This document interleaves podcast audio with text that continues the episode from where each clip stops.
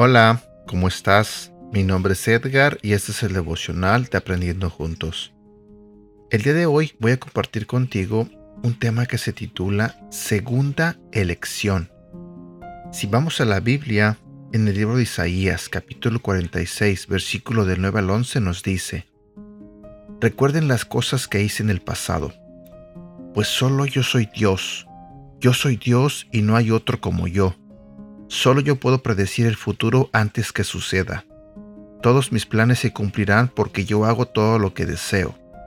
Llamaré a una veloz ave de rapiña desde el oriente, a un líder de tierras lejanas, para que venga y haga lo que le ordeno. He dicho que lo haría y lo cumpliré. Deja que Dios elija. La familia Snyder estaba esperando el nacimiento de un bebé. Voy a orar pidiendo un hermanito, dijo Esteban, que tenía siete años de edad. Dile a Dios cómo te sientes, pero deja que Él decida si nos va a mandar una niña o un niño, le dijeron sus padres. Mientras tanto, necesitamos buscar una casa más grande para alquilar. Finalmente encontraron lo que querían. El alquiler era un poco alto, pero decidieron que lo podrían pagar. El padre llamó al dueño quien le dijo que la casa se acababa de alquilar. Se vieron forzados a aceptar su segunda elección. ¿No oraste pidiendo que Dios nos permitiera tener la primera casa? preguntó Esteban.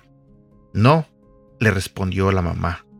Oramos que Dios nos diera su elección. La nueva casa necesitaba algunas reparaciones, pero el dueño les dejó hacer el trabajo como parte del alquiler. Luego el dueño les sugirió que aplicaran parte del alquiler para comprar la casa.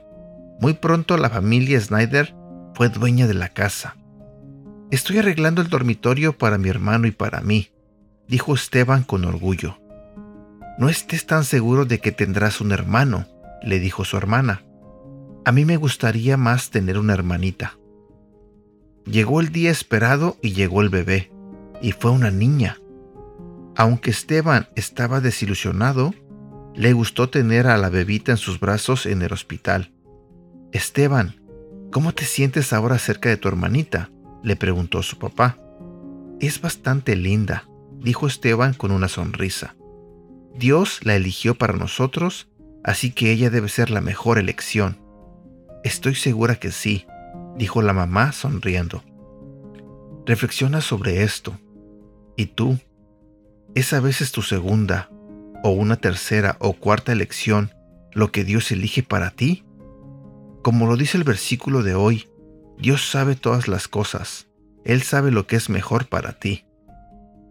Memoriza.